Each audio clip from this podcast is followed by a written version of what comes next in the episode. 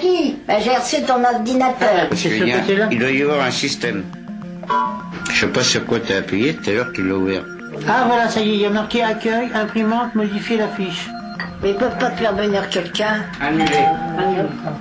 Non mais ça fait rien du tout, ça fait de la musique. Qu'est-ce que c'est ce bordel là Ça y est, regarde, ça y est, ça y est, c'est bon.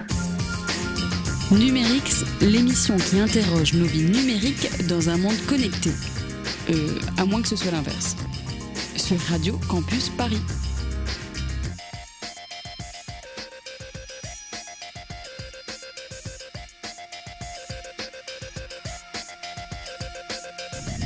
Bonsoir, bienvenue à Numérix euh, pour ce numéro un peu spécial dans des conditions techniques que je maîtrise à moitié, mais on va y arriver. Il y a 20 ans, pour venir une première fois à la radio, si je n'avais pas su où se trouvait la rue, j'avais deux choix. Parce que oui, il y a 20 ans, j'étais né et je crois Emmanuel aussi, enfin j'en suis pas sûr. Je demandais à la personne qui m'y donnait rendez-vous à la radio, hein, pas chez Emmanuel, la station de métro la plus proche, je venais et une fois sur place, je regardais le plan à la sortie du métro. Ou alors je demandais à un des aimables, à un des aimables commerçants du quartier s'il voulait bien m'indiquer mon chemin. On peut toujours rêver à l'époque, il paraît que les commerçants étaient aimables, mais j'en suis pas sûr. Ou alors j'étais anxieux, j'aurais sorti mon guide de Paris, cherché la rue, préparé le périple, je serais peut-être arrivé un jour. Aujourd'hui, je rentre l'adresse dans mon petit smartphone ou grand smartphone, ça dépend des jours, et je suis guidé étape par étape par une des nombreuses applis. Ce qui est vrai pour un voyage intramuros dans Paris, il est aussi pour les départs en vacances ah, les jeunes, vous ne connaîtrez jamais le plaisir de la carte dépliée dans l'habitacle étroit de la voiture au moment de partir. Je vous plains décidément beaucoup. Plus on est guidé par des applis, par des outils numériques, et moins on voit les cartes, et finalement, moins on se perd. Alors qu'a-t-on perdu? Ah, en passant au numérique Nous a-t-il fait perdre le sens de l'orientation? Ou bien peut-on quelles sont les pardon ou quelles sont les relations au- aujourd'hui entre la carte et le territoire à l'ère du numérique? Voilà, je ne sais pas si vous avez réussi à suivre Emmanuel. Moi-même, je me suis un peu perdu en cours de route. Je crois que même avec une carte, j'étais perdu. Bonsoir Emmanuel. Euh, Tout va bien. Tout va bien, tout va bien. Alors, ce soir, pour parler cartes, on, on reçoit effectivement dans des conditions techniques un peu étranges, mais bon, effectivement, on va y arriver. On reçoit en toute logique deux géographes, donc Henri Desbois pour commencer. Bonsoir. Henri Desbois, si vous êtes là, frappez deux Si vous fois. êtes là, tapez deux coups. Bon. Bon, je vais, je vais finir la présentation. Ouais, vous alors- êtes euh, enseignant-chercheur en géographie. Ah, on vous a entendu, je crois. Ah, pour, pour, pour Vous tout- êtes enseignant-chercheur en géographie à l'Université Paris-Nanterre. Vous travaillez sur l'histoire de la cartographie, sur ses liens avec la fiction. Et vous avez même écrit Voir le monde hier et aujourd'hui, un ouvrage jeunesse chez Circonflexe qui retrace l'histoire de la cartographie, justement. Et je cite la- la- rapidement la description des pétroglyphes préhistoriques jusqu'à Google Earth. C'est le thème de l'émission un petit peu. Mais vous avez aussi participé à un ouvrage titré Regards croisés sur Internet aux presses de l'ENSIB. Nous Ah, accueillons également Mathieu. Nouchet. Oui, Bonjour, bonsoir, pardon. Vous êtes euh, géographe, chercheur au CNRS, spécialiste des sciences de l'information géographique et également de la cartographie. Vos recherches portent sur la dimension politique et sociale des usages de la cartographie et des technologies géomé- géomatiques. alors, j'ai dû êtes- brancher mon micro. Ah, voilà, c'est Merci. c'est Monsieur Desbois, je crois qu'on En entend. revanche, euh, je n'entends plus de son. C'est peut-être que ma sortie son est pas bonne. Un instant. Donc, euh, Mathieu. Nouchet, vous êtes entre autres l'auteur des Petites cartes du web aux éditions de La Rue d'Ulm. Un petit ouvrage sorti en 2017. Voilà, qui nous concerne directement. On en reparlera un petit peu euh, au long de, au long de l'émission. Euh, si on remonte un peu dans le temps, la On va retrouver Henri qui- Desbois d'abord si on remonte dans le temps. Oui, oui, ça y est. Je- je Bonjour, vous je- êtes avec On vous nous. entend Bonjour, c'est parfait. Vous m'entendez et je vous entends, ce qui est nouveau aussi. On- Magnifique. Merci, ouais, on a un peu improvisé ces- cette installation technique exceptionnelle. Merci à vous de vous y être prêté. Et voilà, tout se passe bien. On peut partir, c'est super. Je te rends la parole, On Emmanuel. C'est à toi. Du coup, ben, vous allez hériter de la première question, euh, Henri Desbois. Si on, remonte dans le temps, de, quand datent les premières cartes? Euh, Moi, j'ai en tête les, grands explorateurs sur leurs galions, dessinant les côtes, les montagnes, peut-être peut-être des moines avant. Comment est-ce qu'on élaborait les cartes et à quoi est-ce qu'elles servaient? Alors, tout dépend de ce que l'on appelle une carte, mais si on considère euh, la généalogie des cartes numériques actuelles, c'est-à-dire des cartes fondées à la fois sur des hypothèses sur la forme de la Terre et sur des mesures précises qu'ensuite on retranscrit par une projection. La première fois que cette théorie est formulée de façon complète, en tout cas le premier témoignage qu'on en a gardé, c'est Ptolémée, donc au début de notre ère, dans, dans la, Grèce hellénistique, à Alexandrie. Et on, a gardé de Ptolémée, enfin on a retrouvé de Ptolémée à la fin du Moyen Âge un ouvrage qui s'appelle La géographie et qui pose déjà pratiquement toute la théorie de la cartographie moderne, c'est-à-dire on explique qu'il faut mesurer la Terre, mesurer des coordonnées géographiques, alors ce n'est pas exactement nos latitudes, longitudes actuelles, mais c'est l'équivalent, et puis ensuite inventer des systèmes de projection qui permettent de faire des représentations à différentes échelles de ces territoires à partir donc de, de données précises. Simplement, la théorie était sans doute en avance sur la pratique parce que autant on savait à peu près mesurer la latitude, c'est pas très difficile quand vous êtes dans l'hémisphère nord, vous regardez la hauteur de l'étoile polaire et vous avez une mesure presque directe de la latitude. Autant la longitude, c'était quand même, ça posait quand même un certain nombre de problèmes. En tout cas, Ptolémée était capable de donner tout de même les coordonnées, des coordonnées géographiques pour un grand nombre de localités. Et à partir de ces coordonnées géographiques, on a tracé des cartes. Alors, je, il n'est pas complètement certain qu'on les ait tracés à l'époque de Ptolémée. Euh, Ptolémée fait la somme de connaissances qui, existaient avant lui, donc il est possible qu'il y ait eu des cartes avant. Mais on peut dire que euh, cette pratique s'est répandue euh, entre la fin du Moyen Âge et la Renaissance en, Europe jusqu'à devenir très très courante au XVIIe, XVIIIe siècle. Mais évidemment, là, je parle de cartes qui ressemblent à nos cartes modernes. On peut penser qu'il y a eu de nombreuses représentations graphiques de territoire, mais fondé sur d'autres principes, comme des plans, euh, auparavant. Euh, certains disent même depuis la préhistoire, mais c'est vrai que l'inconvénient des cartes préhistoriques qu'on a, a, voulu voir quelquefois, comme par exemple dans la vallée de la Bedolina en Italie, sur des pétroglyphes où on a l'impression qu'on a un cadastre, c'est que comme ces cartes précèdent l'invention de l'écriture, si ce sont des cartes, on ne peut pas en avoir la preuve, puisqu'il n'y a pas de texte, par définition, qui les accompagne. On voit des, carrés, des choses, on se dit, tiens, ça ressemble à des chemins, à des maisons, mais c'est difficile de savoir si vraiment on a affaire à des cartes. Est-ce qu'on construit... C'est une interprétation, en fait. Voilà. Est-ce qu'on construit aujourd'hui différemment les cartes? Alors, euh, est-ce que le numérique introduit une rupture dans la construction des cartes? Mathieu Nouchet? Oui, alors bah, là, on fait un, long, un grand bond euh, en avant. Euh. On a peur de rien. La, cartographie, euh, c'est né, se nourrit en fait d'un certain nombre de, progrès techniques. Et donc, effectivement, le numérique a, conduit à tout un tas de développements et tout un tas de pratiques. Alors, sans, sans, essayer de faire une histoire exhaustive, on peut dire qu'il s'est développé à partir des années 70-80 avec le développement notamment de l'informatique et de la micro-informatique, ce qu'on a appelé les systèmes d'information géographique et est apparu la géomatique. La géomatique, c'est le mélange de la géographie et de l'informatique.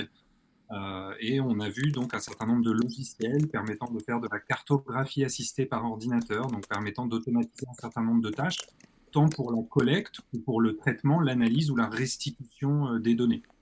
Et mmh. puis, euh, ces, progrès technologiques se sont ensuite euh, accélérés avec le développement notamment d'Internet, qui a permis à bah, de nouveaux acteurs de rentrer dans le jeu de la production cartographique, et puis à de nouvelles, nouvelles techniques, nouvelles méthodes d'émerger, et, et, qui a conduit aussi à ce que certains appellent une démocratisation de la cartographie, on pourrait dire une massification, c'est-à-dire qu'il y a de plus en plus tout un tas de petits outils qui permettent même à des non-cartographes de produire leur propre représentation cartographique ou euh, d'alimenter un certain nombre de cartes. Donc on voit que le lien avec le numérique, il est, permanent et aujourd'hui encore, il y, a des, bouleversements qui s'opèrent, il y a des, changements dans les, méthodes de collecte des données. Par exemple, aujourd'hui, l'utilisation des drones euh, modifie quand même pas mal de, pratiques. Hein. Euh, moi, je travaille beaucoup, par exemple, avec des parcs naturels régionaux qui ont des, cartographes et qui, euh, de plus en plus, ont des cartographes qui se forment, qui deviennent pilotes de drones pour pouvoir prendre leur propre photographie aérienne et traiter les propres données dont ils vont faire l'acquisition, alors qu'avant, c'était plutôt des prestataires ou c'était plutôt l'acquisition de, données issues d'instituts. Donc on voit qu'il y a tout un tas de, développements hein, qui conduisent à l'évolution de la cartographie. Alors, déjà, ce que vous nous avez dit, il y a eu, d'abord la numérisation, on va dire en quelque sorte, avec la micro-informatique. Au démarrage, on était presque dans la numérisation de la, cartographie classique, mais avec l'arrivée du, GPS et puis alors beaucoup de Google Maps, Google Earth, euh, Waze euh, euh, et, de ces environnements-là, est-ce qu'on est-ce qu'on change pas quand même de, vision du monde, de vision de l'espace, voire de vision des territoires? Alors, moi, il me semble que euh, effectivement, les progrès technologiques euh, euh, sont liés et engendrent des évolutions des usages de la cartographie, des représentations spatiales, et donc finalement modifient aussi progressivement la façon dont on imagine les territoires et, dont on s'imagine sur les territoires. Alors, pour reprendre l'exemple que vous donniez en, ah, introduction, que, que, Richard donnait dans sa petite introduction sur l'idée de bah, d'utiliser une application pour aller euh, chercher son chemin plutôt que d'aller déplier la carte. On, pourrait dire qu'il y a par exemple deux grandes modifications dans ce type d'usage de, ces euh, outils qui permettent de faciliter le, le, calcul d'itinéraire et puis de nous guider sur les territoires. Donc ça peut être par exemple Google Maps, mais ça peut être tout un tas d'autres outils. Euh, d'abord, une première modification, c'est qu'on est placé au centre de la carte. Hein. Euh, en, fonction de l'endroit où vous vous trouvez, ben, la carte va se mettre à jour sur votre téléphone et vous êtes placé au centre de la carte et la carte est orientée dans la direction où vous allez. Donc on n'est plus dans une représentation classique. Euh, avec une carte figée, avec un nord en haut de la carte. Et donc, on a un monde qui, finalement, s'adapte à la mobilité euh, qui est en train d'advenir. Et puis une deuxième euh, particularité, mais il y en a plein d'autres, et Henri Desbois pourra très bien compléter sur tout un tas d'autres aspects, mais un deuxième point, moi, qui me paraît important, c'est la personnalisation algorithmique qui gagne aussi la cartographie. Donc vous savez, de, la même façon qu'on a une contextualisation ou une personnalisation algorithmique quand on va sur un certain nombre de sites web, hein, si je vais sur Amazon que je regarde une BD mais que je ne l'achète pas, et puis que je reviens 15 jours après pour aller chercher un dictionnaire, ben, il va me proposer en pub la BD parce qu'il aura euh, repéré dans, mes traces que euh, c'est potentiellement un produit qui m'intéresse. Ben, de, la même manière, aujourd'hui, Google, enfin depuis 2013, Google applique la personnalisation algorithmique des cartes, ce qui veut dire que les points d'intérêt que nous met Google, les zones euh, considérées comme importantes sur la carte, dépendent du profil que Google a, fait de notre, euh, de notre usage d'Internet. Euh, Google qui va regarder à travers nos mails, à travers nos recherches, à travers notre historique, à travers notre localisation, tout un tas d'éléments qui vont lui permettre progressivement de personnaliser la carte. Alors par exemple, s'il se rend compte que bah, je vais souvent dans des restos japonais, mais jamais dans des pizzerias, bah, il va pouvoir me, personnaliser la, carte en me proposant uniquement des points d'intérêt vers des commerces de ce type. Donc ça peut paraître anecdotique, mais finalement, c'est aussi euh, pour les géographes extrêmement prégnant parce qu'on peut imaginer une personnalisation à l'infini. On peut euh, euh, imaginer comme ça une carte qui est vraiment totalement individualisée. Et donc, ça change finalement le statut de la carte. La carte qui était un objet commun qu'on pouvait partager pour pouvoir discuter, débattre et comprendre ensemble le territoire, bah, devient là un objet individuel, personnel, qui nous enferme dans une bulle algorithmique et dans une vision du territoire qui dépendent du, profil euh, de l'utilisateur. Oui, et qu'est-ce que vous pensez d'applications comme Waze euh, qui donc aident les gens à conduire en, temps réel, qui finalement, euh, on sait que ça a déjà eu un effet sur certains quartiers, en tout cas dans, les grandes villes. Est-ce que ça pourrait refaçonner le territoire Henri Desbois Alors ça, je, vais peut-être laisser Mathieu répondre sur, sur Waze parce que c'est c'est pas, pas tout à fait mon domaine. Alors, ben, je, vais vous donner un exemple très concret et personnel, puisque moi j'habite à Bègle, qui est une ville euh, de, la banlieue de Bordeaux, hein, qui, touche Bordeaux, et le maire de Bègle a décidé euh, de passer toute la ville à 30 km/h. Et donc, euh, très rapidement, ça a été affecté dans l'algorithme de Waze, et donc son optimisateur de, calcul ne fait plus passer les voitures par un certain nombre de voitures qui passaient traditionnellement par Bègle, mais sans s'y arrêter, hein, qui allait de Bordeaux vers la périphérie, vers Pessac, vers Mérignac, vers d'autres villes, euh, ne fait plus passer par la ville de Bègle, ce qui euh, rend tous les euh, Béglés très contents parce que du coup il y a moins de circulation, mais ce qui provoque en fait l'ire de tout un tas d'autres élus des autres communes périphériques, puisque en fait le trafic s'est reporté ailleurs. Et il y a plein d'exemples comme ça, hein, de, soit d'erreurs dans, des systèmes de navigation qui ont conduit des gens à faire trop confiance à leur GPS et à aller jusqu'à aller dans des endroits relativement dangereux, soit ces systèmes qui optimisent les itinéraires à partir des, trafics, bah, qui conduisent effectivement parfois à remodeler complètement des trafics. Et donc, il y a des partenariats hein, aussi qui sont organisés. Par exemple, Bordeaux Métropole euh, fournit ces données trafic à Waze pour essayer d'optimiser au maximum le trafic euh, et, donc pour alimenter, nourrir finalement l'algorithme qui est utilisé pour pouvoir euh, optimiser et fluidifier la circulation sur son territoire. Donc on voit que ces plateformes ont pris une importance extrêmement importante et qu'elles sont presque en voie d'institutionnalisation puisque c'est maintenant les autorités publiques qui sont en train de courir après pour pouvoir les aider à optimiser leur, algorithme tellement elles, ont des effets, elles sont utilisées massivement, euh, notamment là euh, par les, conducteurs dans, dans, ce, dans, cet exemple. Alors, peut-être euh, Henri Desbois, vous vouliez peut-être, Mathieu Nouchet, vous avez interpellé, compléter justement sur la, je reviens sur la question, excusez-moi, de la transformation des, de notre vision du monde avec l'ensemble de ces outils, alors que ce soit Waze sur le réel, mais que ce soit les Google Maps, les GPS divers et variés. Est-ce que euh, vous avez d'autres euh, euh, d'autres idées de transformation de notre vision du monde Oui, je, pense que notre vision du monde. Pardon. Oui, je, pense que notre vision du monde a effectivement beaucoup évolué avec plusieurs éléments qui sont liés à la cartographie numérique, mais qui ne sont pas forcément l'intégralité de la cartographie numérique. Il y a, je crois que la cartographie numérique, c'est quand même trois éléments techniques qui sont fondamentaux. La vision verticale, de, notamment depuis les satellites, complétée aujourd'hui par les drones. c'est quelque chose qui a révolutionné la cartographie, d'abord en secret, à partir des années 1960 dans le cadre de, la guerre froide, puisque les, Américains surtout se trouvaient contraints de faire une cartographie d'un territoire auquel ils n'avaient pas accès. Et donc c'est ça qui a enclenché toute la cartographie par satellite. Et cette vision de la Terre depuis l'espace a profondément, comment dire, affecté nos imaginaires, notre représentation de la Terre en général. Et il y a, à mon avis, une application qui, qui, a, eu un, impact profond sur nos imaginaires partagés de la Terre, c'est Google Earth. À partir de la mise en ligne de Google Earth, alors je ne sais plus quelle année c'était, euh, c'est pas très ancien, j'ai pas, le, pas la date en tête, mais euh, vous remarquez que lorsque l'on fait maintenant une carte de localisation, c'est une carte euh, généralement euh, qui se donne sous forme plus ou moins d'image satellite. C'est plus la carte avec les aplats de couleurs, des symboles, etc. C'est une carte qui est mimétique de la réalité. Et déjà, ça, ça change, à mon avis, assez profondément la nature de la carte. Ça, c'est le premier élément. J'ai dit qu'il y en avait trois. Le deuxième, c'est le traitement informatique des données géographiques. Alors là, c'est plutôt une révolution qui, qui, est d'ailleurs contemporaine à peu près de l'apparition des images satellites. On a commencé à traiter des données géographiques par ordinateur parce que les satellites militaires au départ fournissaient tellement de données qu'on ne pouvait plus les traiter à la main. Et puis il y avait des, des, problèmes de géométrie aussi qui étaient plus facilement résolus par ordinateur.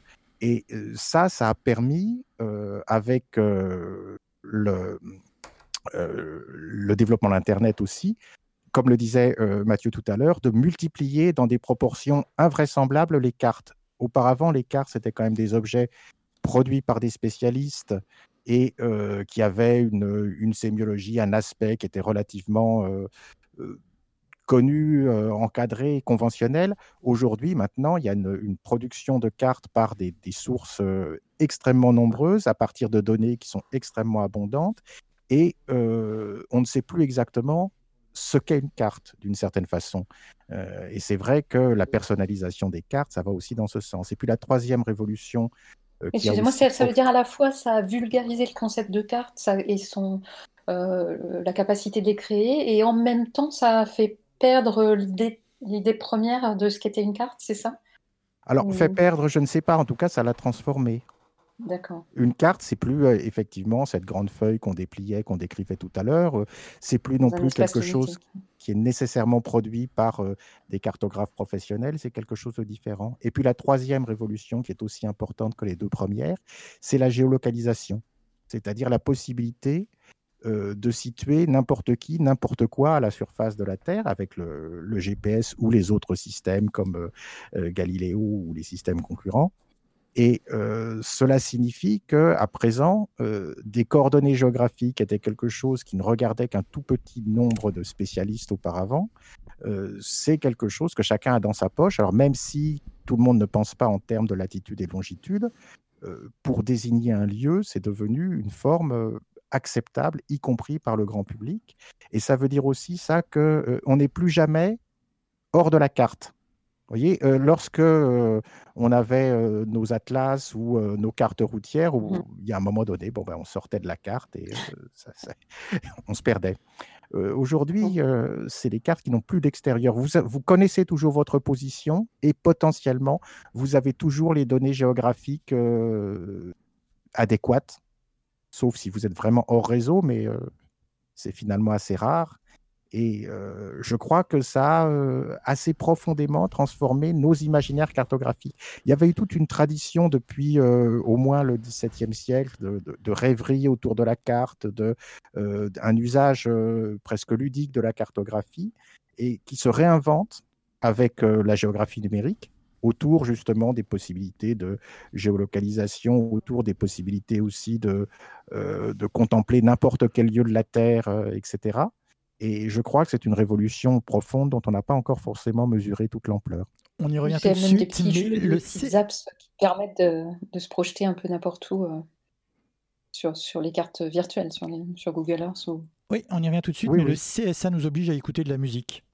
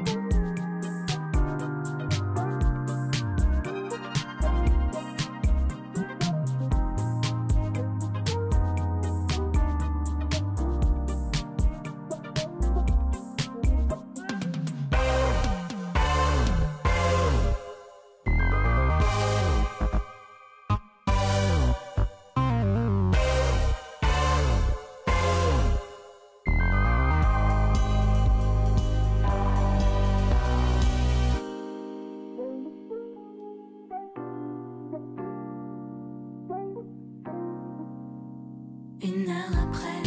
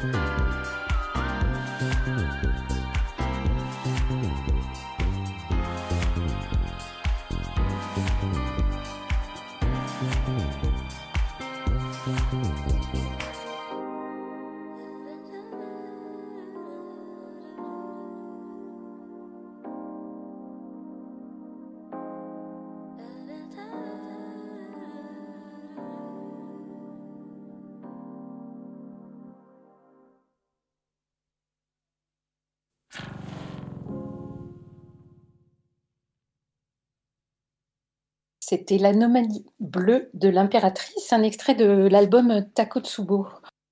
Euh, pour euh, revenir un petit peu sur un, un sujet qu'on a effleuré avec euh, Mathieu Nouchet, vous avez écrit un, un ouvrage qui s'appelle Les petites cartes du web et qui, qui commence avec un chapitre qui s'appelle La fin des grands récits cartographiques, la profusion des petites cartes. Euh, ça, c'est les, ce sont les cartes en fait finalement euh, qui euh, qui sont personnalisées justement. Alors on a des cartes pour suivre les navires, les avions, on a des cartes pour suivre les virus, mais il y a des hackers ou des des militants qui créent leurs propres cartes. Est-ce que est-ce que ça c'est un un changement qui fait qu'on est passé d'une vision un peu ouverte du monde à une vision fragmentée, presque communautaire?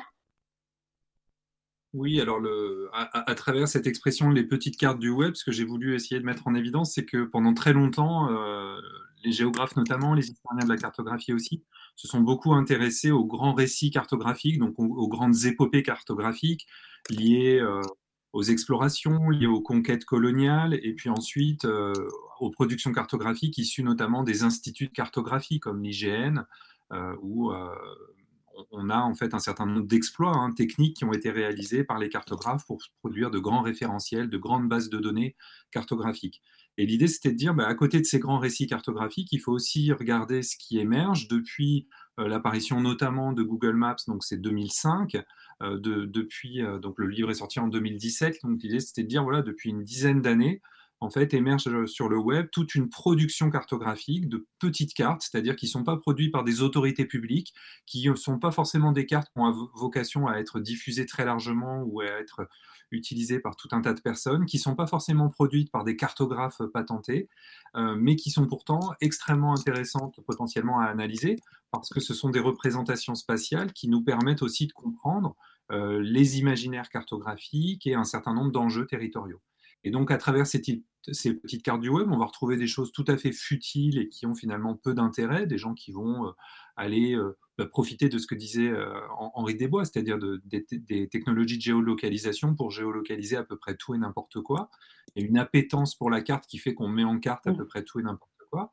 Et puis, il y a aussi des cartes qui ont une dimension beaucoup plus militante et politique et qui sont extrêmement intéressantes à regarder. Et il y a tout un champ qui se développe autour de ce qu'on appelle la contre-cartographie. C'est cette idée que finalement, avec, on peut aussi retourner le pouvoir des cartes. Les cartes ont souvent été réalisées par les, dominants, les autorités publiques, les, les, États, et on peut, des collectifs militants peuvent très bien essayer de retourner ce pouvoir des cartes en produisant des contre-expertises qui passent par la production de leurs propres cartes, puisque les techniques se sont démocratisées et que euh, désormais, il n'y a pas un un obstacle technique si majeur que ça pour produire des cartes, ben, les gens euh, montent en compétence sur la, la, fabrique cartographique et produisent leur propre production cartographique. Par exemple, euh, on peut euh, donner comme exemple celui des, des, caméras de surveillance. Il y a eu énormément de projets locaux et puis maintenant de plus en plus à l'échelle nationale ou planétaire, qui ont été faire des cartographies, qui ont essayé d'inventorier toutes les caméras de surveillance, à la fois dans les espaces publics, mais aussi même dans les espaces privés, allant jusqu'à euh, euh, identifier euh, les marques des caméras, euh, leurs rayons d'action, et euh, du coup étant en capacité de produire par exemple des calculateurs d'itinéraire si vous voulez parcourir une ville en étant sûr de ne jamais être vu et filmé par ces caméras. Alors c'est une amusant. forme de résistance à cette vidéosurveillance euh, généralisée. C'est amusant. Est-ce qu'il y a des, dites... des, des, des, populations qui redessinent leur, leur territoire, par exemple? Oui, alors il y a aussi euh, tout un champ qui se développe beaucoup autour de ce qu'on appelle la cartographie, par exemple en contexte autochtone. Donc euh, euh, il y a un certain nombre de communautés qui euh, aujourd'hui produisent des cartes pour essayer soit de résister face à des projets d'aménagement ou dans le cadre de conflits d'aménagement, soit pour essayer de, de porter un certain nombre de revendications un exemple, en Guyane française actuellement, il y a eu une crise énorme en Guyane en 2017. C'était un peu les gilets jaunes avant l'heure, puisque tous les ronds-points de, Guyane ont été bloqués et le pays a été bloqué pendant deux ans, pendant deux mois, pardon. Et euh, donc, les accords de Guyane ont été signés euh, et l'État français s'est engagé notamment à rétrocéder aux communautés autochtones, donc aux Amérindiens et aux Bushinangais, aux Noirs-Marrons de Guyane, 400 000 hectares de terre. Et donc actuellement, il y a plein de projets de cartographie portés par des Kalina, des Wayampi, différentes communautés amérindiennes, pour aller cartographier leur territoire et localiser ces 400 000 hectares et être force de proposition et pas attendre que ce soit l'État qui dise bon ben on vous laisse telle ou telle parcelle, on vous met à disposition telle ou telle parcelle. on voit que euh, la cartographie devient vraiment un instrument de pouvoir et de contre-pouvoir. Ce qui est amusant, c'est que quand vous parlez de, cartographier tout et n'importe quoi, vous, pensez à la contre-culture et, à des contre-pouvoirs. Moi, spontanément, j'ai honte, mais je, pensais à cette application qui permet de géolocaliser les stars à, Los Angeles, qui est aussi une autre cartographie. Ceci dit, est-ce que toutes ces Ça ne nous étonne pas de toi, Christophe. Bah, je, me suis dit que j'avais vraiment un problème dans la vie, qu'il faudrait qu'un jour je m'y penche sérieusement plus, enfin, plus sérieusement, non, parce que c'est aussi une autre cartographie, après tout, pour, pour, les fans. Mais, mais, derrière tout ça, ce qu'on voit, euh, Henri Desbois, et peut-être euh, vous aussi, même Mathieu, euh, est-ce que, derrière la question qui est derrière tout ça, c'est que finalement, on a eu une espèce de période de triomphante de l'État-nation qui était celui qui dessinait le territoire, qui, qui était d'abord pour des raisons armées. Et, la, cartographie, elle, est très liée, vous rappeliez récemment dans, un entretien à la Croix, à des technologies militaires. Et finalement, ce qu'on voit, c'est la privatisation de technologies militaires, comme dans beaucoup de domaines. Alors, c'est une privatisation qui n'est que partielle. Hein. Euh, par exemple, les satellites qui alimentent euh, les bases d'images de Google Earth sont financés euh, pour bonne part par l'armée américaine, qui voit dans cet usage grand public de l'imagerie spatiale une occasion de baisser un peu ses coûts puisque aujourd'hui, les satellites cartographiques de l'armée et les satellites civils sont à peu près les mêmes. Hein. Ce sont souvent d'ailleurs les mêmes plateformes avec les militaires qui se réservent simplement certaines, euh, certaines résolutions d'images. Et euh, tous ces systèmes techniques qui euh, servent même aux petites cartographies émancipatrices sont encore des systèmes techniques qui sont assez largement aux mains des États ou des grandes sociétés, ce qui, ce qui sont effectivement là un acteur nouveau dans la cartographie. Google, lorsqu'il s'est mis à proposer en 2001 une cartographie complète de toute la planète, a eu des réactions assez négatives de certains États, comme l'Inde, par exemple, pour lesquels la cartographie devait être une, affaire de souveraineté nationale et qui n'ont pas très bien supporté qu'on puisse voir, qu'on puisse proposer une cartographie de leur territoire meilleure que celle qu'eux-mêmes offraient à leurs citoyens. Et je, pense que le récit est plus compliqué en fait que simplement une privatisation ou une appropriation citoyenne de la cartographie. Ça existe, ça existe tout à fait. Mais les États, et notamment les militaires, restent souvent derrière les gros systèmes techniques qui sous-tendent les nouvelles cartographies. La géolocalisation, le satellite et même le web dans une large mesure, c'est dépendant de systèmes techniques qui sont encore en grande partie euh, entre les mains des États, mais aussi, c'est vrai, de grandes sociétés privées, et ça, c'est peut-être nouveau. Alors, juste, euh, Mathieu, vous vouliez euh, compléter, Mathieu Nouchet oui, bah, alors c'est important ce que vient de souligner euh, Henri Desbois. Hein, euh, il ne s'agit pas de dire qu'on fait table rase et que c'est tout d'un coup d'autres acteurs qui produisent, ça vient se rajouter finalement. Donc les, les États, les instituts de cartographie, euh, continuent à investir et à, produire un certain nombre de, données d'autorité, mais, mais, sont de plus en plus concurrencés par une forme de, post-souveraineté cartographique qui se met en place, avec, moi, il me semble, une double dérégulation. On, pourrait dire qu'on a une dérégulation par le haut et par le bas. Par le haut, avec des multinationales qui investissent aussi euh, pas simplement dans euh, des tuyaux ou des interfaces pour nous permettre de consulter des données euh, issues des acteurs publics, mais aussi pour produire leurs propres données.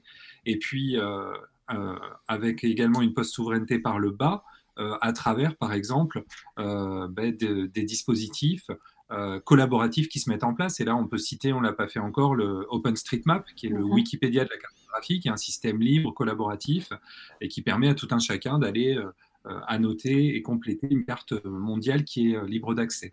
Voilà, donc les États ont encore un poids très important dans la production des données, les autorités publiques, mais sont concurrencées à la fois par des initiatives euh, planétaires et puis euh, par euh, des initiatives issues aussi d'acteurs locaux. Et, et par exemple, on, on observe ça dans le champ de la toponymie. La toponymie, c'est les noms des lieux, donc qui est Oui. un composant essentiel des cartes. Et euh, on voit que dans, le champ de la toponymie, il y a des toponymes officiels, il y a une commission nationale de la toponymie en France qui valide ce qui doit figurer ou pas sur les cartes. Et aujourd'hui, quand on se balade sur le web, bah, en fait, c'est quand même très chaotique parce que euh, on se récupère avec tout un tas de cartes qui ont des toponymes dont certains sont mis en avant par des communautés euh, locales, mais qui ne sont pas reconnus par le niveau national, et puis dont certains sont mis en place aussi par des grandes firmes multinationales pour des raisons de marketing territorial qui vont créer leur propre base. Et, euh, et- ces noms qui apparaissent sur la carte euh, ont une influence très forte sur la, façon dont on pense et on- dont on se représente euh, les territoires qui sont cartographiés. Donc on voit que sur ce petit composant qui paraît simple, les noms des lieux qu'on met sur la carte, on est là dans une situation de plus en plus complexe. Sur, cet enjeu de la donnée, alors, euh, de toute façon, dès qu'il y a les, Google, Facebook et autres, euh, on, on est sur un enjeu de la donnée. Donc, dans la, dans la carte, on est aussi sur un enjeu fort de, de la donnée. Pendant, pendant longtemps, quand même, les données satellites militaires, les militaires ont eu un temps d'avance, même s'ils partageaient au bout d'un moment euh, les images satellites. Est-ce que ça n'est plus le cas? Parce qu'aujourd'hui, Google abonde avec ses propres images, ses propres captures pour Google Earth ou Google Maps.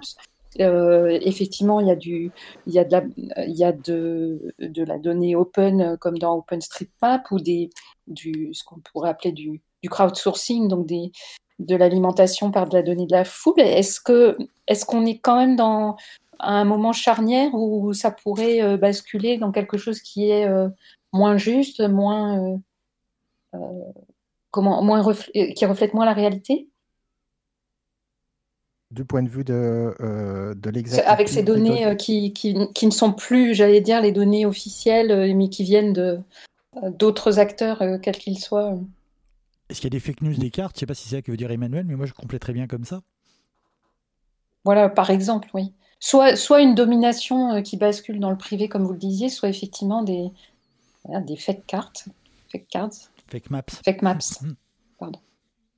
J- J'ai pas l'impression que euh, ce soit un phénomène euh, massif. Par exemple, si on prend le- l'exemple d'OpenStreetMap, effectivement, il, il peut y avoir des erreurs, mais c'est comme Wikipédia, il y a une espèce de euh, d'autorégulation qui se fait avec les utilisateurs qui, lorsqu'ils voient que le sentier n'est pas au bon endroit, euh, vont, vont le corriger. Et finalement, on arrive à avoir de la cartographie qui est de bonne qualité. Et euh, par exemple, sur les petits sentiers, OpenStreetMap est quelquefois meilleur que euh, la, cartographie IGN 25 millième officielle. Quant à des fausses cartes, alors c'est pas tellement un risque de, cartes où les données seraient totalement erronées ou euh, on représenterait des choses qui ne sont pas là, mais euh, on crée du dissensus sur euh, la carte. Parce que comme il n'y a plus de carte officielle, on peut se retrouver avec des cartographies concurrentes pour la toponymie, on en a parlé, pour euh, la position exacte des frontières, etc. Et euh, on a de nouveaux types de conflits comme ça qui peuvent émerger autour de cartographie. Alors pour l'instant, c'est pas pas, ça ne déclenche pas de guerre, mais euh, on peut voir que Google, par exemple, sur son application Google Maps, est obligé d'adapter les versions nationales aux conceptions territoriales des différents États. Et euh, ce qui est amusant, c'est de voir que Google, finalement, euh, se plie pour des raisons commerciales, parce qu'il a besoin, des, il a besoin de ces marchés-là, euh, se plie euh, au discours officiel des États. Il n'y a pas de vérité cartographique officielle et unique. Je ne sais pas si c'est ça que vous Oui, oui, euh, c'était un peu, euh, elle, elle était un peu compliquée ma question, je suis désolée, mais effectivement, c'était un peu l'idée. C'est aussi, euh, il y a un, il y a un pouvoir un peu différent, mais dans votre réponse, ce qui est intéressant aussi, c'est que finalement, Google se plie à- finalement à ce qui était un, ce qui était un peu la puissance des cartes euh, euh, officielles.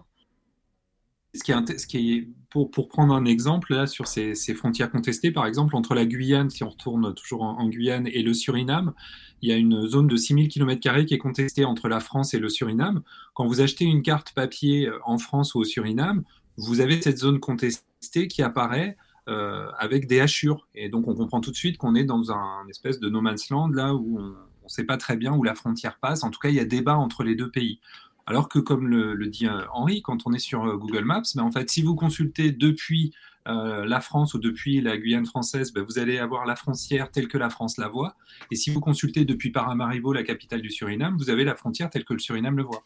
Et donc, ça, reboucle avec ce que je disais tout à l'heure, c'est-à-dire que ça nous enferme finalement dans nos, dans nos, dans nos bulles algorithmiques, là, dans les- nos profils, dans nos, nos origines, et ça permet pas forcément de mettre vraiment sur la table un certain nombre euh, de conflits. Donc, c'est un des changements qui est opéré par le numérique et que cette personnalisation euh, algorithmique permet ou, révèle ou met en avant.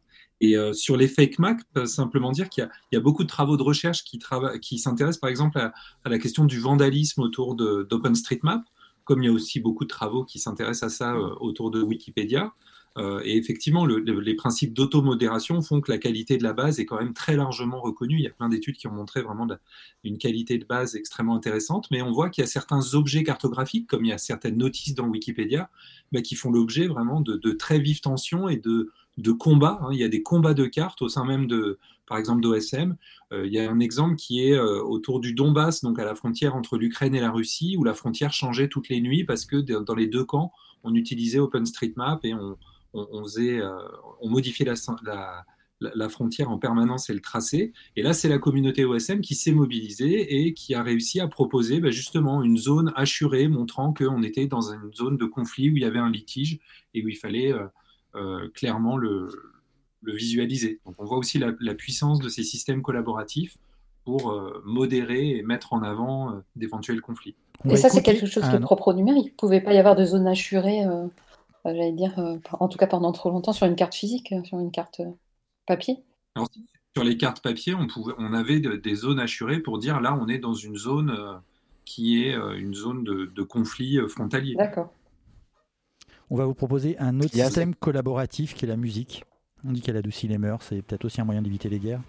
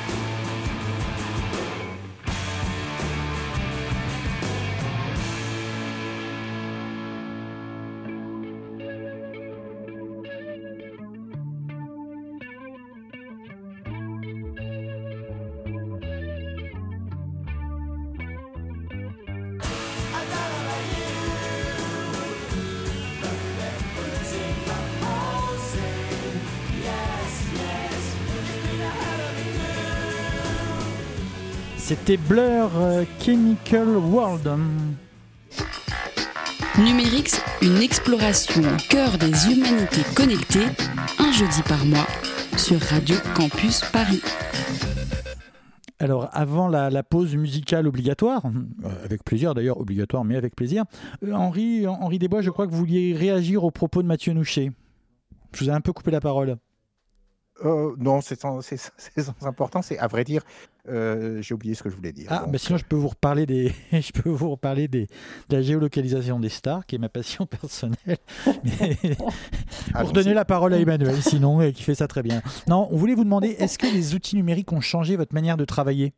Est-ce qu'aujourd'hui, avec Google Earth, un géographe ne travaille plus comme travaillait un géographe il y a 20 ans? Ah, très certainement. Euh, D'abord, on a accès, mais c'est comme le web en général, on a accès à une masse euh, d'informations et de données euh, auxquelles on n'avait pas du tout accès auparavant. Et vous savez, il y a un usage des cartes qui est vieux comme les premiers atlas imprimés, c'est-à-dire qui remonte, enfin les premiers témoignages qu'on en a, c'est au XVIIe siècle, c'est le voyage immobile.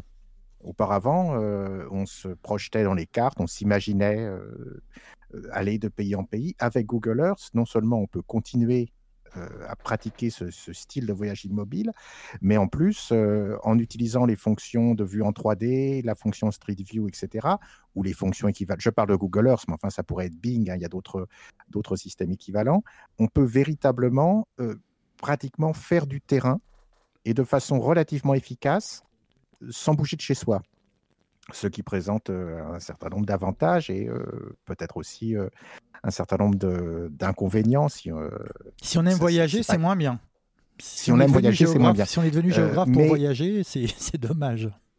Mais en revanche, il y, y a possibilité de prendre connaissance des territoires comme je pense jamais auparavant. Je crois que ça a changé. Alors, par exemple, pour l'enseignement, je sais que ça a profondément changé ma façon de faire de la géographie régionale des pays étrangers. Vous, et vous Je ne sais Mathieu pas si Mathieu euh, voudrait euh, intervenir sur ce point-là. Oui, Mathieu bah, le- là, je peux vous donner un, un exemple. On a un étudiant là, qui, qu'on avait pris pour, euh, sur un, un programme de recherche euh, pour travailler sur les questions d'évolution euh, urbaine au Brésil. Et puis, bah, le confinement oblige, la, la situation est, est bien compliquée et, euh, et son terrain euh, se réduit euh, de jour en jour à peau de chagrin. Mais, euh, mais en fait, euh, bah, là, il est en train de faire tout un boulot extrêmement intéressant euh, de photo-interprétation à partir d'images satellites ou de photographies aériennes. Donc en fait, il, il récupère tout un tas de vieilles photos depuis les années 50 qui vont lui permettre de faire une analyse, de cartographier ensuite l'évolution de la tâche urbaine. Donc c'est quelqu'un qui finalement n'a jamais mis les pieds au Brésil et qui va être quand même en capacité de produire des analyses à distance extrêmement intéressantes et qui mériteront quand même un contrôle sur le terrain, et le terrain reste un élément essentiel pour les géographes. Mais on voit bien qu'il y a déjà plein de choses qu'on peut faire en mobilisant toutes les données qui sont euh, disponibles. Est-ce que est-ce que c'est source de, euh, de nouvelles fictions euh, également? Parce que vous, en- en- Henri Desbois, vous travaillez sur le sujet du lien en- entre la cartographie et la fiction, mais est-ce que ces outils-là ont changé euh, l'imaginaire qu'il y a autour de la carte et peut-être aussi les, peut-être aussi les cartes imaginaires d'ailleurs? Euh, oui, assez, assez profondément. D'abord, il y a tout un tas d'interventions artistiques autour de ces nouveaux outils avec des, des usages de traces GPS ou des gens qui euh, font du voyage virtuel même une œuvre d'art. Il y a une, une artiste, je crois, qui a essayé de refaire le tour du monde en 80 jours par Google Earth et qui s'est aperçu que c'était plus lent. Si vraiment elle voulait exploiter toutes les ressources du système, ça lui prenait plus de 80 jours de refaire l'itinéraire de Phileas Fogg. Et par ailleurs, ce qui a changé, je pense, dans l'imaginaire de la carte, c'est aussi tout ce qui est de l'ordre de l'actualisation en temps réel, de la possibilité de connecter la carte avec l'utilisateur, avec d'autres systèmes, comme par exemple des systèmes de visualisation, des caméras, etc. Euh, la carte, euh, alors si je prends le, le côté un peu euh, plus sombre, un peu plus inquiétant, qui est utilisé notamment dans les fictions policières, dans les thrillers, etc., la carte devient un outil de surveillance euh, fantastique. On a évoqué tout à l'heure, Mathieu a évoqué tout à l'heure le, le potentiel de résistance qu'il y avait avec la, la, euh, la- comment on pouvait cartographier en quelque sorte la, euh, les caméras de surveillance et leur échappée en ville, mais réciproquement, la carte est devenue quelque chose qui permet de euh, vous localiser en permanence, surtout avec le, couplage du GPS et du smartphone. Euh, potentiellement, on peut toujours savoir où vous vous trouvez. Même si euh, normalement, il y a des dispositifs qui protègent votre vie privée, on sait bien aussi que ces dispositifs ne sont pas infaillibles, qu'on peut toujours installer une application sur votre smartphone qui permettra à quelqu'un qui aurait accès de connaître en permanence votre position. Et je suis frappé de voir, dans le, par exemple, dans les, dans les fictions policières, à quel point euh, une partie de l'action s'est déportée sur l'écran du système d'information géographique ou sur l'écran de, de la, qui re- qui- où on projette une carte. Alors, ça présente des avantages en termes de production parce que c'est moins cher à filmer qu'une poursuite en voiture, mais euh, on voit qu'il y a un imaginaire de la carte ici qui s'est qui s'est assez profondément transformé. Et est-ce que ça a transformé les cartes imaginaires dans l'autre sens? Oui, ça permet de créer des cartes complètement. Alors, les cartes imaginaires, c'est vrai que c'est un genre qui a toujours existé. Euh, pour l'instant, je ne suis pas tout à fait certain que euh, les, cartes, les cartes imaginaires numériques euh, aient trouvé l'équivalent de ce que pouvaient être, par exemple, des cartes comme la carte de l'île au trésor ou, euh, ou les cartes des pays imaginaires, les, les atlas des pays imaginaires de, comment s'appelle cet illustrateur français euh, qui a fait euh, plusieurs volumes sur les, Ah, les sur cartographies. euh, voyez, voyez ce que je veux sur dire? les, les îles imaginaires, etc. Oui, c'est ça. Oui, oui, oui, son oui, nom son, nom m'échappe Euh, tout de suite. Mais j'ai pas l'impression qu'on ait l'équivalent dans le domaine de la cartographie numérique. Mais peut-être que Mathieu aurait une idée. C'est peut-être plus un usage, alors peut-être avec Mathieu, mais c'est peut-être plus un usage différent, un usage imaginaire des cartographies. Je reviens à ma petite idée de, j'avais une application euh, où chacun dans le monde entier pouvait ouvrir sa fenêtre et montrer ce qu'il y avait devant sa fenêtre et on pouvait sauter un peu euh, au hasard, euh, un peu en mode Tinder, mais cette fois pour voir par la fenêtre des gens. Est-ce que c'est pas un nouvel usage imaginaire de, des cartes? Oui, bah, il y, a- plein de. Enfin, le- les artistes se sont vraiment saisis de, potentialités qu'offre le numérique pour proposer plein de, euh, plein d'applications, plein de propositions, notamment autour de Street View. hein. Il y a plein de choses Mm. qui ont été faites euh, et qui sont, euh, qui sont intéressantes. C'est euh, par exemple le groupe euh, montréalais Arcade Fire qui a proposé il y a quelques années un clip sur une chanson qui raconte en fait l'enfance. Et quand vous regardez le clip en ligne, il vous demande d'abord où avez passé, où avez-vous vécu votre enfance? Donc tapez le, petit village ou la ville où vous avez vécu votre enfance ou le, quartier, l'arrondissement. Et en fait, c'est un clip qui est personnalisé. Et donc vous avez euh, qui va défiler sous vos yeux euh, la ville. Et puis euh, vous allez plonger dans la ville en, à- avec l'usage de, Google Maps. Donc tout d'un coup, on va rentrer dans les rues grâce à Street View. Et en fait, ça colle parfaitement avec le, avec la chanson, avec les paroles. Et puis, par ailleurs, on voit un personnage courir et déambuler. Et enfin voilà, il y a vraiment une mobilisation là de, de la carte qui accompagne une chanson et qui, est- qui était bien vue. Et il y a plein de plein d'exemples comme ça. Et sur que... les liens avec la, la fiction, Pardon, moi, il y a un truc qui me perturbe beaucoup euh, en ce moment, mais c'est peut-être personnel et vous aurez peut-être pas le, le même sentiment. Mais je trouve que euh, face au face à, la crise sanitaire qu'on vit, on est inondé de cartes. hein. Alors, on a les cartes sur le, euh, les zones confinées, les, ca- les cartes sur le couvre-feu, euh, La a aussi beaucoup de cartes sur les taux de vaccination maintenant, les cartes sur les coronapistes, les pistes de vélo euh, qui ont été proposées. Donc, il y a une profusion des cartes qui arrivent. Et puis, il y a quand même une carte, moi, qui me semble euh, dépasser euh, toutes les autres et qu'on a vu beaucoup euh, au tout début. C'est la carte de l'université Jo- John Hopkins, qui est à, Baltimore, et qui essaye de montrer à l'échelle de la planète la diffusion du virus Mm. et qui euh, permet de suivre euh, le, le- le nombre de, de personnes euh, euh, touchées, le nombre de décès. Et en fait, c'est une carte qui est euh, sur un fond noir et puis euh, tous les indicateurs sont produits en rouge. Et euh, en fait, on est vraiment plongé dans un univers esthétique de science-fiction, je Mhm. trouve. Et il y a parfois des cartes qui circulent et on a du mal à faire la différence, euh, sans, si on la les regarde un peu rapidement, entre ce qui vient d'un, d'un film de science-fiction et la réalité. Et dans cette euh, époque, la pandémique, on a un certain nombre de cartes autour de l'épidémie qui circulent, qui, moi, je trouve, vraiment se nourrissent pleinement de ce qu'on a vu depuis des années et des années dans un certain nombre d'œuvres de fiction. Alors, Oui, peut-être, ju- juste, allez-y, je vous en prie. Non, je, je- je repense à euh, une production des années 90 qui avait été, euh, qui s'appelait l'Atlas du cyberespace, euh, qui recensait toutes les cartes, des nouvelles cartes du web. Et l'esthétique de science-fiction, à ce moment-là, était totalement assumée. Et c'est vrai qu'on vit avec ça, je pense, depuis, depuis un certain temps. Juste une toute petite précision peut-être sur le, nouvel imaginaire des cartes. Ce qui est intéressant avec les applications de cartographie numérique, c'est que dans la mesure où souvent elles sont à base d'images, on peut les explorer et espérer découvrir sur la carte quelque chose qu'aucun cartographe n'avait jamais observé. Alors que la carte euh, à l'ancienne, c'était forcément, euh, ne, ne pouvait dévoiler que des choses connues. Là, les gens essayent de trouver euh, des pyramides mayas inconnues, des cités perdues, des bases secrètes, etc. Évidemment, c'est quelque chose qu'on ne pouvait pas faire avec la cartographie à l'ancienne. Ils en trouvent parfois? Il y a eu deux, trois choses. Donc on peut continuer à aller sur Google Earth, chercher. vous parliez tout à l'heure de la poésie des cartes, d'activité poétique qui était de, de feuilleter un atlas, de rêver devant un atlas. Le numérique n'a donc pas tué le rêve. C'est une très bonne nouvelle pour terminer ces- Oui. cette émission. Oh, Mais le fait de pouvoir se perdre, finalement. Ah, on peut se perdre, il suffit de tout débrancher, Emmanuel, et c'est ce qu'on va faire maintenant parce qu'il est l'heure. Je, vois que l'heure de, terminer est arrivée. Henri Desbois, Mathieu Nouchet, vraiment, merci beaucoup d'avoir été avec nous.